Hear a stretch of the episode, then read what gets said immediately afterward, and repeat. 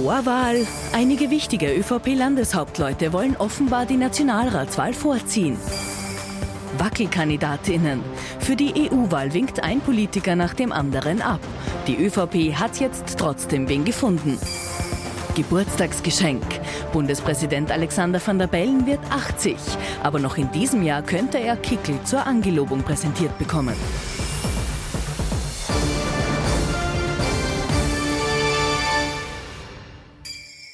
Herzlich willkommen und schönen Abend. Ich freue mich, dass ich Sie wieder zu unserem politischen Wochenrückblick begrüßen darf. Mit dabei unser Politikexperte Thomas Hofer. Recht herzlich willkommen. Schönen guten Abend. Herr. Und unser Meinungsforscher Peter Heik. Auch Ihnen einen schönen Abend. Recht herzlich willkommen. Schönen guten Abend. Hallo. Wir sind also komplett. Wir können starten. Und erstes Thema ist in dieser Woche, und das ist auf keinen Fall an Ihnen vorbeigegangen, an dem konnte man gar nicht vorbei, die Neuwahlgerüchte. Eigentlich hat man ja gehört, dass am 29. September in Österreich gewählt werden soll. Soll, wie gesagt, möglicherweise werden wir nämlich schon früher im Mai oder im Juni wählen.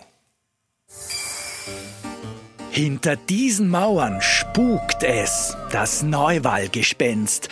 Bei einem hochkarätigen ÖVP-Treffen im Bundeskanzleramt am Sonntag geistern der 26. Mai und der 9. Juni als vorgezogene Nationalratswahltermine durch die Gegend. Eine Mehrheit der mächtigen ÖVP-Landesfürstinnen soll sich für eine Vorverlegung aussprechen. Öffentlich offen dafür zeigt sich bisher aber nur der Vorarlberger ÖVP-Landeshauptmann Markus Wallner. Die Regierung hingegen betont auch diese Woche weiterhin, es werde wie geplant Ende September gewählt. Sind wir schon fertig? Nein, sind wir noch nicht. Wir haben noch was zu tun und das werden wir auch in, diesem, äh, in dieser Legislaturperiode noch weitermachen. Es ist ja bekanntlich so, dass in Wahljahren sehr viele Gerüchte und manchmal auch Gespenster herumgehen. Faktum ist, Plan ist es, planmäßig die Wahlen auch im Herbst durchzuführen.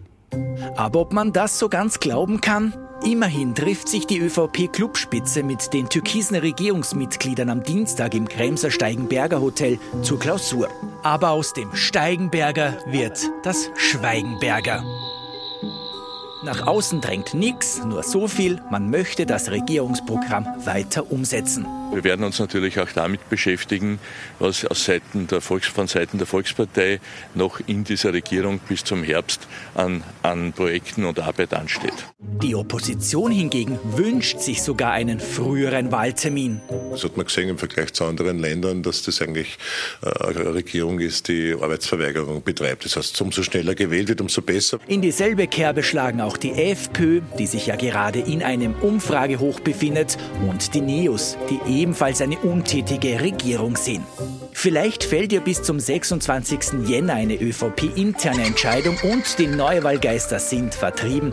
Dann hält Karl Nehammer in Wels seine Kanzlerrede. Für viele in der Partei ist das so etwas wie der indirekte Wahlkampfauftakt. Jetzt ist die Frage, wissen Sie den Neuwahltermin schon? Äh, nein, aber ich glaube, ja? die Regierung weiß ihn selber noch nicht. Also insofern sind wir nicht allein. Aber es nützt doch äh, der Regierung und vor allem es nützt auch der ÖVP in keiner Weise diese Endlosdiskussion und man hat doch wieder das Gefühl, der Kanzler kann es nicht durchsetzen. Das ist tatsächlich äh, so, wie Sie sagen. Deswegen versuchte man ja auch, im Beitrag haben wir es gesehen, die Diskussion wieder einzufangen. Äh, ein bisschen verräterisch war, dass äh, einige ÖVP-Granten, den Herrn Innenminister hatten wir im Bild, äh, immer dasselbe Wording verwendet haben. Ja? Äh, nämlich der Plan ist, das hat der Bundeskanzler auch gesagt, äh, in der ZIP 2, nämlich vor wenigen Tagen. also das deutet schon darauf hin, dass man gesagt hat, so, bitte jetzt wieder den Geist zurück in die Flasche. holen wir ihn dann raus, wenn es wirklich virulent wird. Was man jetzt will in der ÖVP, ÖVP ist jetzt mal zum 26. Jänner hin, also in einer Woche, wenn es dann die groß angekündigte Rede gibt äh, in Wales, von der sich die ÖVP Wunderdinge erwartet, äh, dass man sich mal anschaut, was diese Rede an Nachberichterstattung... Entschuldigen Sie, aber Wales ist kein guter Boden für einen Kanzler, wenn das man Christian ist Kern denkt. vollkommen richtig, nicht nur Christian Kern, auch Pamela Rendi-Wagner. Äh, also da muss die ÖVP aufpassen, dass es nicht zum Gesetz Vielleicht der Serie wird. Ähm, aber eines ist klar, man, man erwartet sich von dem einiges, schaut sich dann sicherlich die Umfragen an, hat das irgendwas bewirkt oder nicht. Gibt ein paar, die sagen, na, dann gibt es vielleicht eine Bewegung nach oben und dann muss man das Momentum nutzen. Ich glaube, es ist eher aus der Angst getrieben. Warum? Weil da natürlich der Dämpfer mit der EU-Wahl droht am 9. Juni und deswegen einige, jedenfalls auch in der Nähe des Kanzlers, fürchten, dass dieser Dämpfer sich so massiv noch einmal negativ auf das Kanzlerimage auswirkt, ähm, dass es dann vielleicht noch einmal weiter nach unten geht. Die Blitzableiter-Theorie, dass man sagt, okay, viele ja. reagieren sich bei dieser EU-Wahl ab und dann vergeht der Sommer. Also angesichts der Emotionalisierung, die wir aktuell sehen, bin ich mir nicht sicher, äh, ob da nicht trotzdem noch genug an Gewitterwolken da wäre, um in Ihrem Bild zu bleiben, dass es für zweimal äh, Einschlag reicht. Also äh, da wäre ich ein bisschen vorsichtig. Natürlich kann man es auch argumentieren mit 2016. Damals haben Brexit und die Wahl von Donald Trump in den Vereinigten Staaten zum Präsidenten eigentlich im letzten Wahlgang, wir hatten ja einige davon bei der Bundespräsidentschaftswahl 2016, eher dem Herrn van der Bellen geholfen und nicht dem Herrn Hofer. Also man kann für alles ein Argument finden. Ähm, klar ist, dass es die Diskussion gibt wie Sie es gesagt haben. Äh, man ist aber uneins. Es gibt nicht wirklich ein Zentrum mehr in der ÖVP. Das ist ein Problem, auch für den Wahlkampf im Übrigen. Äh, bislang war der Kanzler dabei, dass er gesagt hat, äh, er möchte durchdienen. Hat im Übrigen auch einen finanziellen Aspekt, denn natürlich angesichts dieses wirklich sehr guten Wahlergebnisses von 2019 wird die ÖVP natürlich um gar nicht wenig Geld umfallen, wenn da vorgezogen würde. Ich glaube persönlich, die Entscheidung ist noch nicht gefallen kann in beide Richtungen gehen. Ähm, aber, äh, und das ist der letzte Satz jetzt dazu, es ist terminmäßig gar nicht so einfach, denn man müsste das relativ rasch machen. Man bräuchte auch eine Erzählung dafür, ähm, denn die Grünen, glaube ich, werden so leicht nicht darauf einsteigen, auf die vorgezogenen Neuwahlen. Es braucht sie auch nicht dafür. Äh, aber eine gemeinsame Erzählung ist schwierig, äh, weil die Grünen, und das sage ich ohne Zynismus, unterstelle es auch niemandem, ähm, die haben aber natürlich die Präferenz Herbstwahlen, denn wenn es einen heißen Sommer gäbe, würde natürlich das Thema Klima dann möglicherweise äh, weiter nach oben kommen. Also die ÖVP weiß es einfach selber nicht. Was wollen denn die Österreicherinnen und Österreicher, Herr Eick? Sind die für Neuwahlen? Sagen Sie, erledigen wir das alles vor dem Sommer? EU-Wahl ist am 9. Juni und vielleicht vorher oder möglicherweise gleichzeitig die Nationalratswahl und dann ist das erledigt. Naja, das kommt auf die Fragestellung an und dann weiß es der Herr und Frau Österreicherin auch nicht. Okay.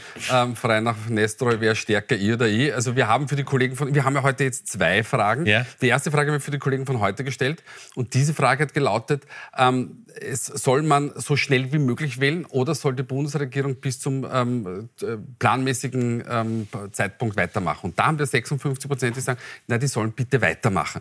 Ähm, wir hätten das auch, wir haben das auch im Verlauf äh, der, der, letzten Monate und Jahre gemacht und da haben wir jetzt sogar eine, eine leichte Zunahme dessen, die sagen, man soll das bitte bis zum Schluss machen. Und dann haben wir hinten nach, nach dieser Frage die Frage für ATV gestellt und haben gesagt, naja, was ist, wenn man die ähm, Europaparlamentswahl am 9. Juni und die Nationalratswahl zusammenlegt. Was halten Sie davon? Und da haben wir dann eine 50-50-Positionierung. Also wir haben 42 Prozent, die sagen gute Meinung und 40 Prozent sagen keine gute Meinung.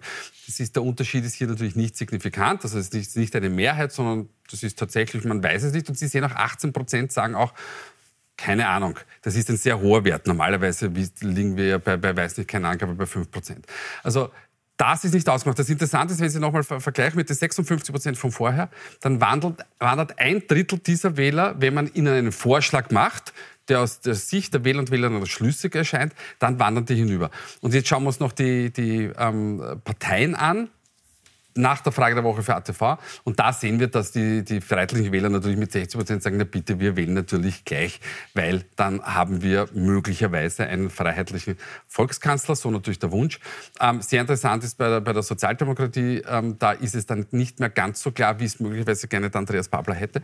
Und die ÖVP-Wähler ich glaube nicht, dass Sie an die Parteienförderung denken, aber Sie sagen, schauen wir, dass vielleicht, wir vielleicht so lang wie möglich noch einen Bundeskanzler haben. Vielleicht noch ein paar Abgeordnete drin in der Umfrage. Ein, ein, ein, Satz noch dazu. Es ist ja tatsächlich auch etwas, was die ÖVP-Granten umtreibt. Mit ein paar gesprochen diese Woche und einer hat gesagt, naja, eines ist klar, wir können nicht binnen zwei Wochen die Leute zweimal zu einer bundesweiten Wahl rufen. Äh, der hat also massiv dafür plädiert, wenn schon vorgezogen, dann wirklich am 9. Juni. Was aber wiederum, Herr Knapp, äh, ein paar andere andere Probleme mit sich bringt, denn sie brauchen getrennte Wahlkommissionen. Das ist gar nicht so einfach. Sie haben dann zwei Kuverts, zwei Stimmzettel. Und ich komme noch einmal auf das Jahr 2016 zurück. Wir wissen, wie das dann in Richtung Wahlanfechtungen äh, gelaufen ist damals. Also organisatorisch zumindest keine einfache Geschichte. Äh, und insofern äh, gilt der Satz eines ehemaligen Bundeskanzlers, es ist alles sehr kompliziert.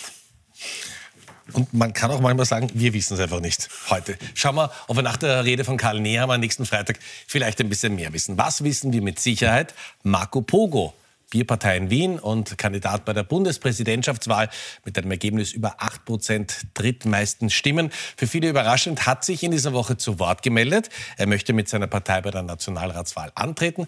Es gibt allerdings eine kleine Bedingung, die noch erfüllt werden muss. Es geht darum, die Bierpartei fit fürs Parlament zu machen. Es geht quasi darum, den FC Simmering fit für die Bundesliga zu bekommen. 20.000 Mitglieder oder gleichwertige Unterstützung bis Ende April. Das ist das Ziel. Es kann sein, dass es nicht gelingt, dass wir nicht die notwendige Kohle aufstellen. Dann haben wir es diesmal nur versucht. Was sind die großen Assets von Marco Puga? Also er ist natürlich nach der Bundespräsidentschaftswahl auf jeden Fall mal sehr viel bekannt. Das war ein Phänomen in Wien. Absolut, das ist äh, definitiv so. Äh, es war insgesamt ein ganz gutes Abschneiden, äh, wiewohl man schon sagen muss, das war eine Wahl, wo klar war, wie sie ausgeht. Nicht? Das ist in einer Nationalratswahl schon anders, da muss man schon anders performen, da geht es um deutlich andere Assets, die man mitbringen muss. Was ist eines seiner Assets? Das ist natürlich die Positionierung als Antipolitiker, wenn Sie so wollen. Das ist wiederum in Richtung gegen das Establishment, natürlich völlig anders von der Rahmenerzählung als zum Beispiel die Botschaft der FPÖ, schon klar aber es ist auch äh, so der Protest äh, auch, auch ein bisschen mit drinnen. In dem Fall von links. Das ist sicher ein Asset, wobei der Herr äh, Vlasny schon aufpassen muss. Er ist dann im Bundespräsidentschaftswahlkampf schon auch mit dem Sakko herumgegangen und so. Also da muss er schon stringent sein in seiner Botschaft äh, und versuchen, das wirklich gut zu setzen. Ich glaube, er muss sich auch von den Inhalten her verbessern. Es ist so einfach ähm, dann nicht, dass man die Inhalte auch, auch, auch gescheit drüber bringt und die Ansagen, braucht er kein großes Programm, äh, aber äh, er hat ja schon versucht, in dieser Pressekonferenz ein paar inhaltliche Pflöcke, die jenen der SPÖ und teilweise der Grünen sehr ähnlich waren, einzuschlagen. Ähm, also das wären sicherlich Assets, ist gar keine Frage. Was sind die, die, die Nachteile? Und insofern was bemerkenswert, dass er sich die Nationalratswahlen zutraut, denn viele haben ja gemeint, äh, Landtagswahlen in Wien, darauf wird er sich konzentrieren. Ähm, natürlich das Geld, er hat selber gesagt, war nicht ungeschickt, dass er da jetzt so einen Zwischenwahlkampf einbaut, äh, aber wird man sehen, ob das gelingt. Äh, und natürlich äh, ist es klar, dass links der Mitte in diesem Wellerteich da jetzt äh, einige Fische herumschwimmen und das natürlich äh, für jene Parteien, vor allem die SPÖ, auch die Grünen, teilweise die NEOS, dann schon auch schwieriger wird, wenn es da neben der KPÖ noch weitere Bewerber gibt. Bitte Sie um ganz kurze Antwort, weil wir wie immer spät dran sind. Wie gefährlich ist Marco Pogo für die SPÖ? Also Andreas Babler hat gesagt, er hat ihn ja schon mal gewählt. Ist es am besten, wenn er bei der nächsten Nationalratswahl nochmal gleich selber ja, das, das, ist das laute Pfeifen im Wald. Ähm, äh, natürlich ist, ist er auch für die Sozialdemokratie gefährlich, wie es der Kollege Hofer schon gesagt hat, Mitte links. Er nimmt schon auch Mitte Rechtswähler und Wählerinnen mit, aber nicht in diesem Ausmaß, wie es sich manche gerne ähm, wünschen also, würden. Dass er von der FPÖ viel abzieht. Ja, genau, nämlich mit diesem äh, Anti-Establishment-Faktor und sagen, na, und der holt dann von der Freiheitlichen, der, der zig Wähler ab. Das wird nicht passieren. Ähm, Marco Poco ist ganz, ganz links positioniert und mit seiner Pandemiehaltung als Arzt, der geimpft hat, wird er bei freiheitlichen Wählern nur sehr schwer punkten können. Wir kommen zum nächsten Thema. Wir haben jetzt viel über mögliche Wahlen gesprochen und über mögliche Wahltermine. Ein Wahltermin ist fix, und zwar der 9. Juni. Da finden die EU-Wahlen statt in Österreich. Prestigeträchtig, gut bezahlt, einflussreich und trotzdem so unbeliebt. Offenbar wollen nur die wenigsten österreichischen PolitikerInnen ins Europäische Parlament wechseln. Bei der ÖVP weigert sich der langjährige Europapolitiker Ottmar Karas, noch einmal für die Volkspartei anzutreten. Die ÖVP ist nicht mehr dieselbe Europapartei, die ich einst mitgestaltet habe.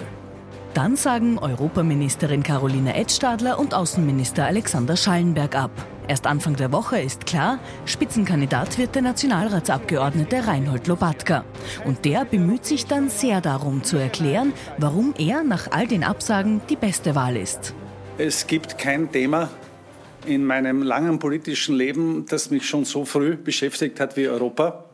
Und ich kenne die Arbeit auf Europaebene eigentlich sehr gut. Und ich habe dann natürlich auch als Europastaatssekretär äh, hier äh, entscheidende Erfahrungen sammeln können. Auch nicht gerade beliebt scheint die Spitzenkandidatur bei den Grünen zu sein. Klimaministerin Leonore Gewessler will nicht, Justizministerin Alma Sadic genauso wenig. Öfter genannt wird die Klimaaktivistin Lena Schilling. Sie selbst bleibt aber vage. Ich glaube, die Gerüchte gibt es oft und gab es auch schon immer wieder in ganz verschiedenen Szenarien. Ich kann das nicht bestätigen. Die Neos haben am Montag mit ihrer öffentlichen Kandidatinnensuche begonnen. Hier gilt der Abgeordnete Helmut Brandstätter als aussichtsreichster Kandidat. Deutlich leichter haben es SPÖ und FPÖ. Die können auf ihre Kandidaten der letzten EU-Wahl 2019 zählen. Andreas Schieder wird schon beim Roten Bundesparteitag im November bestätigt. Und dir, lieber Andi, gratuliere ich zu 89,8 Prozent. Und bei den Blauen ist Harald Wilimski seit einer Woche offiziell fixiert. Für mich ist es Vertrauen und Freude, hier wieder meinen Beitrag leisten zu dürfen. Herr Hofer, warum tun sich die ÖVP und die, die Grünen so wahnsinnig schwer, diesmal einen Kandidaten oder eine Kandidatin zu finden? Ist Brüssel wirklich so unattraktiv oder haben alle Angst vor der Niederlage? Nun, natürlich ist es nicht äh, der attraktivste Job, das stimmt schon, das gilt aber für mehrere Parteien. Ähm, jetzt bleibe ich mal bei der ÖVP, da gab es ja tatsächlich viele Absagen, noch äh, auch über die im, im, Beitrag genannten hinaus. Man hat versucht, in der Bundesregierung jemanden aufzustellen und hat sich eigentlich nur Körbe geholt. Äh, dann hatte man die Idee, äh, da ehe dem äh, Aushängeschilder quasi des ORF anzusprechen. Ähm, und, jetzt, wäre, und jetzt hat man eben äh, Reinhold Lopatka davon überzeugt, der natürlich äh, aufgrund seiner Loyalität, seiner jahrzehntelangen, äh, das natürlich macht. Äh, und ja, europapolitisch erfahren, gar keine Frage, setzt sich auch wirklich ein und, und, und ist da sehr fleißig der Stimmenbringer und der große Publikumsmagnet wird er wohl nicht sein. Und das ist schon äh, im Umkehrschluss dann auch ein Grund, warum man sich das nicht antut, weil gerade aus Sicht der ÖVP natürlich ein, ein echter Dämpfer zu erwarten ist. Wir haben heute schon darüber geredet. Die ÖVP kommt von 34,5 Prozent. Das war damals der Emotionalität der erwarteten Abwahl von Sebastian Kurz im Nationalrat äh, geschuldet. Also das heißt, da ist der Wähleranteil deutlich hinaufgegangen und da kann es eigentlich nur einen, einen deutlichen Absturz geben. Äh, und das tut man sich dann natürlich als Politiker, als Politikerin, der oder die noch was vorhat äh, in, in der eigenen Karriere, äh, eben nicht an. Äh, bei Reinhold Lopatka ist es so, er hat schon viel gesehen, ähm, war eigentlich schon am Abstellgleis. Äh, er macht das, erinnert fast ein bisschen an die Bundespräsidentschaftswahl 2016, sind wir schon wieder dort. Andreas Kohl, Rudi Hunsdorfer von Seiten der SPÖ war. Da müssten noch alle Alarmglocken läuten. Denken Sie, was die für Ergebnisse ja, gebracht haben, ne? Ja, eh. Ja. Äh, aber wir hatten, das Thema hatten wir schon heute, Herr Knapp, nämlich die Frage, wie weit geht es runter für die ÖVP bei der Europawahl äh, und, und äh, will man diesen Dämpfer nicht vermeiden vor der Nationalratswahl. Also ja, äh, prickelnd ist das nicht. Wobei eines ist schon auch klar, wenn man sich die anderen Kandidaten anschaut, ist jetzt da auch niemand dabei, der jetzt ganz frisch von außen kommen würde. Also SPÖ, FPÖ-Kandidat, möglicherweise NEOS-Kandidat, kennt man auch alle, sind auch alle schon einige Zeit dabei. Äh, das wäre dann, um diesen zweiten Teil der Frage auch noch zu beantworten, eine Chance für die Grünen. Äh, erstens Alleinstellungsmerkmal Frau, davon gehe ich fix aus. Wenn man dann die Frau Schilling äh, tatsächlich, tatsächlich dazu bewegen könnte oder sie das auch will, sie hat sich sehr offen gelassen, sie hat gesagt, sie kann es nicht bestätigen, dementiert hat sie es ja nicht, ähm, ist das natürlich schon etwas, sie steht auch für oder stünde auch für dieses, für dieses echte grüne Thema Klimaschutz. Ob sie in allen anderen Bereichen so trittsicher ist, würde man sehen. Ähm, natürlich attackiert man eine, eine junge Frau schwerer, aber äh, die anderen können eines jedenfalls mitbringen, nämlich politische Erfahrung, inkludiert natürlich auch äh, Diskussionserfahrung. Also äh, da wäre vielleicht ein, ein gewisses Einfallstor bei den Grünen auch gegeben. Herr Genne, gute, kluge Entscheidung, da auf die einzige Frau zu setzen, auf eine sehr viel jüngere Kandidatin, auf das Thema Klima, Klimaaktivistin? Oder hat sich das in der Bevölkerung schon ein bisschen gedreht und äh, die Wahlchancen sind überschaubar mit so einer Kandidatin? Die Bevölkerung ist ja vollkommen egal für die, für die Grünen, nämlich in ihrer äh, Masse, sondern für die Grünen geht es einfach um jene Zielgruppen, die sie mobilisieren möchte. Damit muss man sagen, ja, möglicherweise.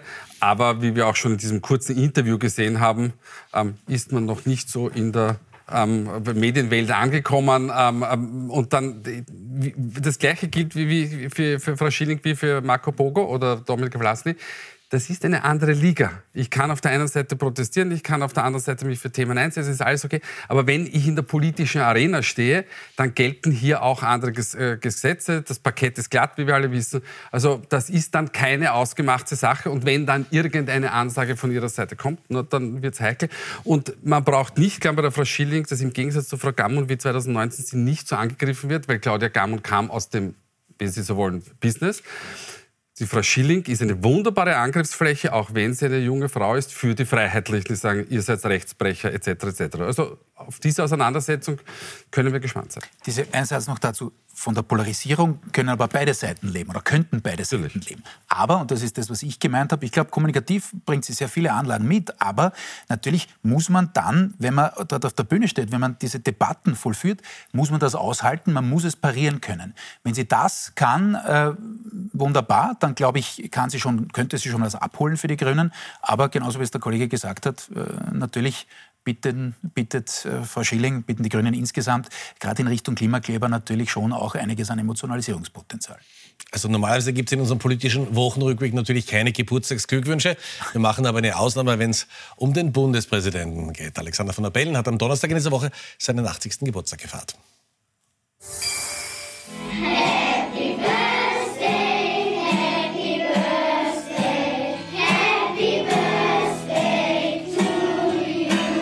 Österreichs Staatsoberhaupt Alexander van der Bellen feiert runden Geburtstag und er teilt seinen Kuchen lieber mit den jungen Kids als den alten Polithasen. Ganze 80 Jahre ist der Hofburg-Hausherr diese Woche geworden. Nicht nur die Kinder, auch die Politik gratuliert. Ich gratuliere ihm sehr, sehr herzlich zu diesem runden Geburtstag und wünsche ihm Gesundheit, weiterhin so viel Zufriedenheit, und auch Elan, den er ausstrahlt, das ist das, was ich ihm wünsche. Ich bin jeden Tag froh über den Bundespräsidenten, den wir haben und für äh, dieses Jahr und viele weitere äh, viel Gesundheit, viel Glück, äh, eine ruhige Hand und weiterhin so einen klaren Blick auf die Dinge. Natürlich, dass er, dass er motiviert, amtsfähig, gut bleibt so, äh, und äh, besonders gute Entscheidungen trifft. Das wird Van der Bellen auch brauchen, denn jetzt mit 80 könnte der Bundespräsident vor seiner größten Entscheidung stehen, der Angelobung eines blauen Kanzlers Kanzlers Herbert Kickel.